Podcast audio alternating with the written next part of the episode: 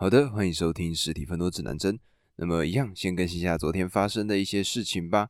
昨天呢，下午的时候就想说要去台北走一走嘛。那台北呢，天气有一点下雨，所以呢，基本上这个行程就是在台北的市内。那么当时呢，就在台北车站的里面底下金站呢那边有一个 Cold Stone 的一个冰淇淋店。那么当时呢，就想说，哎，来买个冰淇淋吃好了。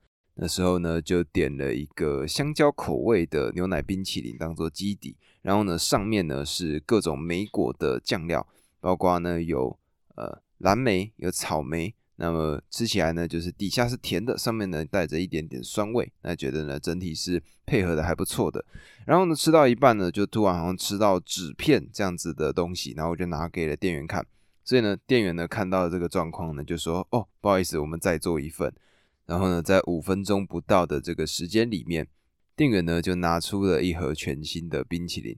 然后呢，后来呢就解释到说，原来是因为他们每个新的冰淇淋在拆盒的时候呢，上面都会附一层薄膜。那这个薄膜呢，纸膜是希望可以挡住外来物，所以他们呢可能纸膜没有撕干净，那纸膜呢就混进去到冰淇淋里面，然后他们刚好又把它挖起来，所以呢就吃到了。那么就因为这样子呢，就吃了两份的冰淇淋。那如果呢有吃过 c o s o n 的人呢，应该就知道 c o s o n 呢是一个超级无敌甜的一个冰淇淋。那吃两份呢，基本上接下来的几个月呢，我应该也再也不会动想要吃冰淇淋的念头了。那么除此之外呢，昨天呢在吃完冰淇淋之后呢，就去在这个金站这边，就有一些国中生、高中生一些小朋友，他们呢在吹奏乐器，管乐团的一个算是。公演的感觉。那么我呢，因为以前也是带过管乐团的人，所以呢就去这个地方听他们的这个表演。那么他们当时呢吹了两首音乐，一首呢叫做《Tequila》，就是不知道各位有没有看过一个 YouTube 影片。那么整首歌只有一句歌词，就是《Tequila》。那除此之外呢，还有一个是邓丽君的《我只在乎你》。那觉得呢，就是在这样子的一个场域当中，然后人来人往的，就听到这样子的一首歌，觉得。挺有感觉的，挺有回忆的。因为呢，本身喜欢听老歌，所以呢，这样子的音乐呢就特别有共鸣。然后呢，再加上自己本身又是这个管乐团曾经待过的一个成员，所以呢，看到的时候呢，就有一种回忆杀的感觉。以前呢，我是扛法国号在吹的，那在管乐团里面呢，再次看到那一个圆圆的乐器的时候，就突然觉得哇，好怀念啊，以前练团的日子。然后呢，在以前不认识管乐团的时候呢，就觉得说那个指挥特别的用力，而且呢，我甚至以前在不认识的时候呢，还会觉得说这些指挥的动作超级好笑的。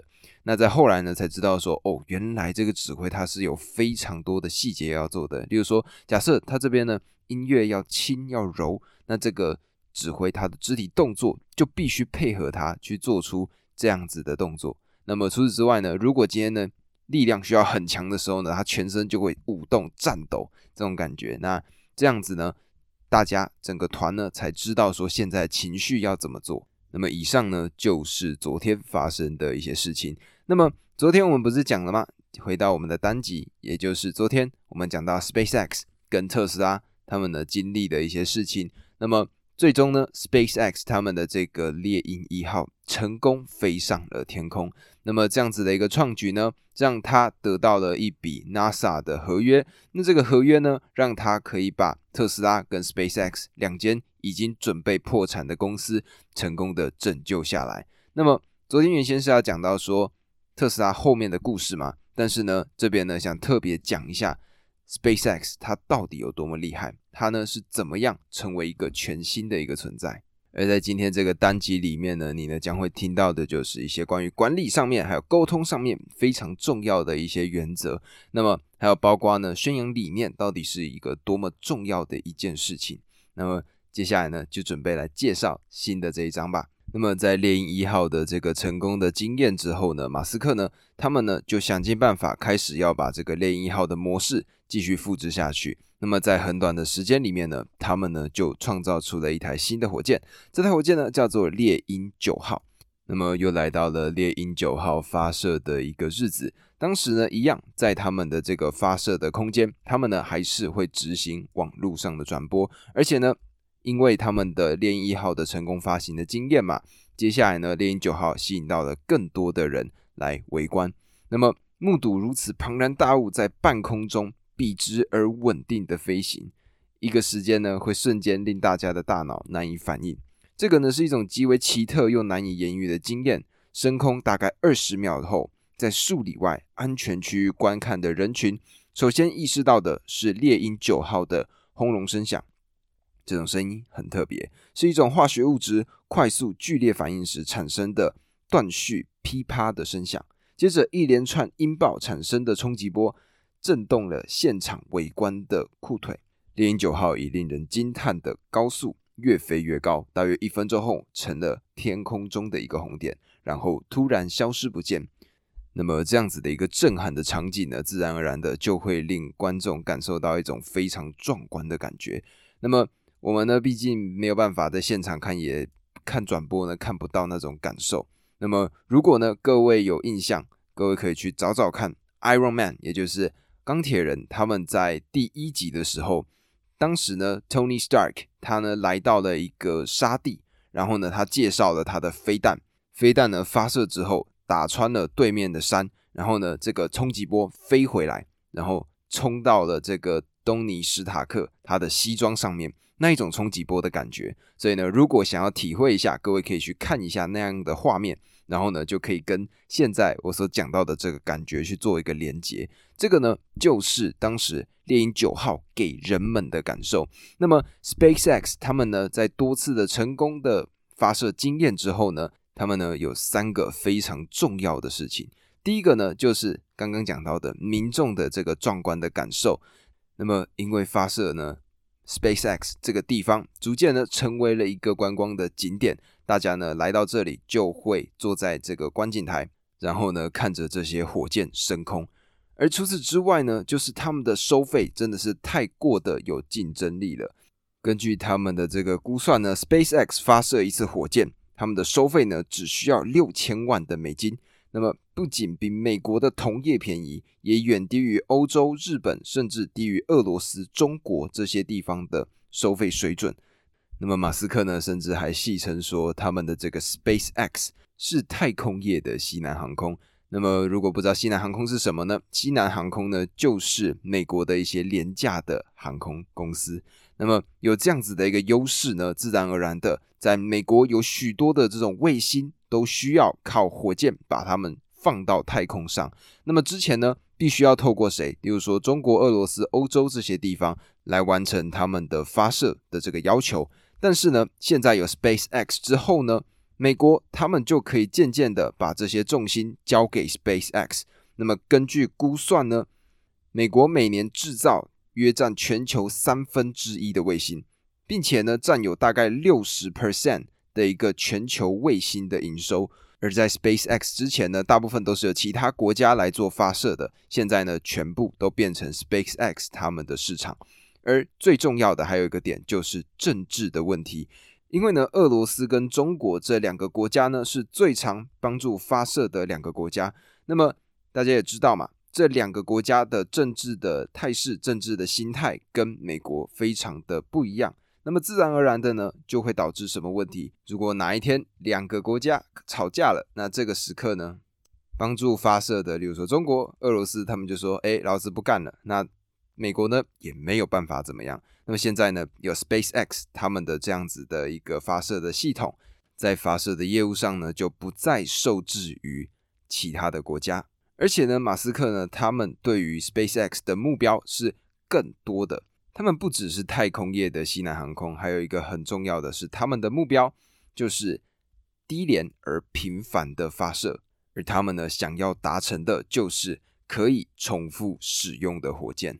而 SpaceX 还有另外一个非常重要的一个优势，这个优势呢，就是他们是私营的企业。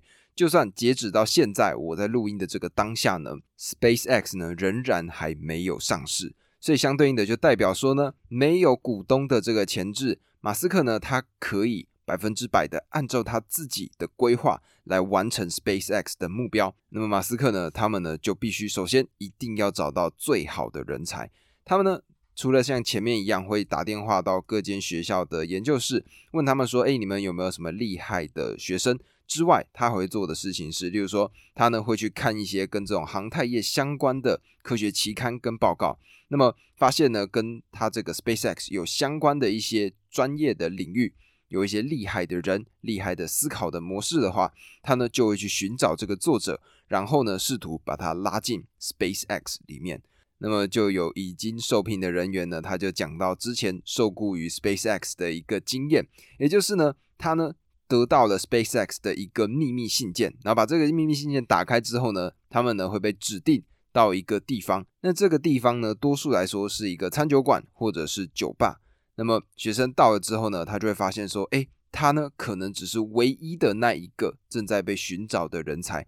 那么当然呢，他就这种专属感嘛，自然而然的呢，进入 SpaceX 的几率就会大幅的升高。而除此之外呢，它的面试的题目呢也非常的困难。普通企业呢，基本上如果要找寻他们的这些工程师，十行左右的代码，大概呢就已经是一个专业的题目了。但是如果是要进入 SpaceX 他们的这个产业里面的话呢，基本上他们给出的面试的题目都需要花到五百行以上的代码，才可以明确的把他的这个指示的任务给做出来。那么可想而知嘛，在这么困难的项目之下呢，这些能够进入 SpaceX 的人呢，他们每一个都是精兵。那么甚至呢，有人说他们呢就是一群特种部队。那么这个特种部队呢，当然也非常的累，一个礼拜基本上要工作九十个小时以上。那么我们把它除以七，那基本上呢，一天还是要工作十二到十三个小时。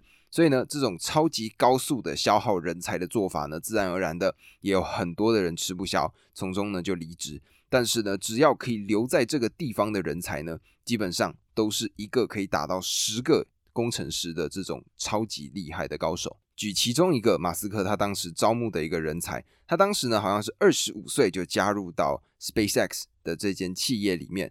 那么马斯克呢就加了很多的工作给他，最终呢。马斯克他就自己做过了一个统计，他发现呢，就是这个员工他一个人的工作量可以抵十一个人他们的工作量，所以就可以知道呢，这是一个非常操劳的一份工作。但是相对应的，这间公司呢，他也给出了很好的一个待遇。举例来说呢，马斯克呢，他会提供员工股票的选择权。而且呢，在这个地方呢，没有什么繁文缛节，也就是不会有什么哦文件哦必须要上缴，然后呢要盖章，要经历各式各样的程序，不用。他们呢决策非常的快，是一个很扁平的一个组织。而且除此之外呢，马斯克呢他提供了一个非常重要的东西，就是无限续加的冰淇淋。他呢有一台超级大台的冰淇淋机，然后呢员工呢只要累了，只要想要吃点东西。对这个冰淇淋机呢，二十四小时无限量的供应。那么随着 SpaceX 他们的发展呢，原先的厂房不够用了，所以后来呢就搬到了一万六千平的一个新的厂房。那么在这个厂房里面呢，基本上它的外墙都是漆成白色的。然后呢，如果各位可以去网上找一下 SpaceX 他们的图片，它的样子呢就非常的新颖，非常的高科技。那么还记得在前面 SpaceX 刚开始起家的时候，他们有一个很大的问题，就是承包商对他们爱理不理嘛。那么面对这样子的困境呢，他们呢就自立自强，全部基本上东西呢都是自制的。根据统计呢，有百分之八十到九十他们的这个火箭的设备全部都是自己制造的。那么这样自己制造有什么样的好处呢？第一个就是不会受制于别人嘛。第二个呢就是。他们呢可以减轻他们的重量。举例来说呢，SpaceX 的工程师发现呢，他们光是着手简化无线电的设备，就可以将这个设备的重量减轻大约百分之二十。各位要想嘛，发射火箭这件事情需要的就是什么？合理的重量跟合理的推力。那么重量呢，如果减轻了，相对应的概念就是，诶，发射的这个燃料也可以比较少一点，那成本自然而然的就稍微的往下降了一些。而且呢，再加上他们自制了这些设备嘛，所以呢，他们等于精简掉了很多很多的成本。举例来说，一般航太公司使用的工业级设备的成本大概呢是五万元到十万美元这样子的价格，而 SpaceX 呢，他们的设备却只需要五千块美金。而这个呢，正是马斯克他自己的一个行事风格。他对于 SpaceX 的每件事情，基本上事必躬亲，无所不知。如果呢，他问你一个问题，你很快就会学到，不能凭直觉做出反应。他呢，想要归根于物理学的基本定律所给出的答案。他非常了解物理的原理，了解程度无人可比。他在脑中运算的能力令人震惊。他能够加入发射卫星的讨论，探讨说我们是否能够正确进入轨道，并同时。递送太空船，那么就因为呢，马斯克他的这样子的一个风格，还要求用物理原则去思考呢，员工呢自然而然的，他们呢也会尽力的去把他们的想象力发挥到极限，他们甚至呢创造出了自己的制作的技术。举例来说，在焊接这件事情上，就是一个非常特别的事情。怎么说呢？因为如果是焊接的情况下呢，这个焊接的部分。它呢可能会比较薄弱一点，但如果今天是要发射火箭的情况下，其中有一小片的部分，它的这个焊接呢，导致说如果它比较脆弱，飞上太空的时候呢，自然而然的这边呢就会变成一个弱点。但是呢，在 SpaceX 他们这样子要求。回归物理原理，还要节省成本的情况下呢，他们自己就研发出来了一个新的技术，叫做摩擦搅拌焊接。那么透过这样子的一个焊接手法呢，自然而然的，他们呢就可以在焊接的情况下，还是保持相对应的晶格的这个强度。那么在飞到太空中呢，就可以承受这些压力，还有它的温度。那么当然呢，有这样子。成本精简的做法呢，让他们的这个竞争力变得非常的强嘛。但是问题就变成什么？问题呢，就在于说，NASA 他们的这些人呢。就反而没有那办法那么容易接受他们的这个新的做法，因为平常在 NASA 的做法可能是，哎，我需要这个新的技术，然后呢，我需要第一层的批准，第二层的批准，第三层的批准，最终呢，哎，成功了，然后呢，再把这个技术放进来，然后进到测试的阶段。但是呢，在 SpaceX 呢，他们呢就是很快速的试错，然后试错之后呢，赶快改正。那这样子的做法呢，自然而然的必须要做的就是要想办法。让 NASA 接受他们的一个进度。那么除了这个点之外呢，就是还有其他的竞争对手。那么竞争对手呢是 ULA，这个 ULA 呢是波音公司跟艾斯顿马丁两间公司的一个合并。那么他们呢原先占据着整个航太业的一个发展，但是呢 SpaceX 跳出来之后呢，它的成本太过精简，然后太便宜了，所以呢渐渐的订单开始都流向了 SpaceX。可是原先守旧的旧有的这样子的一个企业，最重要就是什么？它就可以挡这些新的产业嘛。所以呢，在听证会上呢，他们呢就曾经去攻击马斯克的 SpaceX，而也因为呢这样子的一个攻击呢，当时 SpaceX 甚至失去了几张订单。但是呢，最终嘛，钱还是会说话的。SpaceX 呢，他们的这个。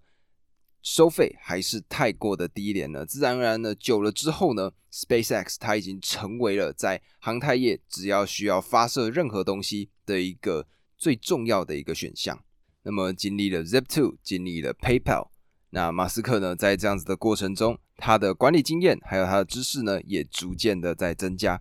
因为呢，在 SpaceX 的早期的阶段，马斯克呢，他其实并不了解制造火箭它需要什么样的机器设备以及多少的工作量。所以呢，他会断然拒绝采购专用加工设备的申请。那这个呢，其实最重要的也是因为关于成本相关的考量。那么，直到呢，工程师们能够清楚的逐条解释为什么需要某些设备，还有他自己也从中学到其中的原理之后呢，他才会同意采购。那么，随着 SpaceX 逐渐的成熟呢，马斯克也成长为真正的执行长和火箭的专家。刚开始建造猎鹰一号的那个时刻呢，马斯克可能还只是一个充满干劲的软体工程师。他努力的从这一个截然不同的领域学习各式各样的知识。起初呢，他大部分的火箭知识都是来自教科书。但是随着越来越多的精英加入 SpaceX 呢，他意识到公司员工就是他的一个知识宝库。那他会怎么做呢？马斯克呢会在 SpaceX 工厂里面拦住这些工程师，开始拷问对方关于某种阀门或者是特殊材料的专业的知识。起初呢，员工是这样说的：“他说，我以为他是在试探我，看我是否有真才实学。”那么后来呢，他才发现到说，原来马斯克他是想要学习的，他会一直的问下去，直到他掌握了这个工程师大概九成他掌握的知识，他呢才会放下来。那那些呢跟马斯克相处很久的人可以证实说，他呢有非常惊人的知识吸纳量，而且几乎可以完整无误的牢记。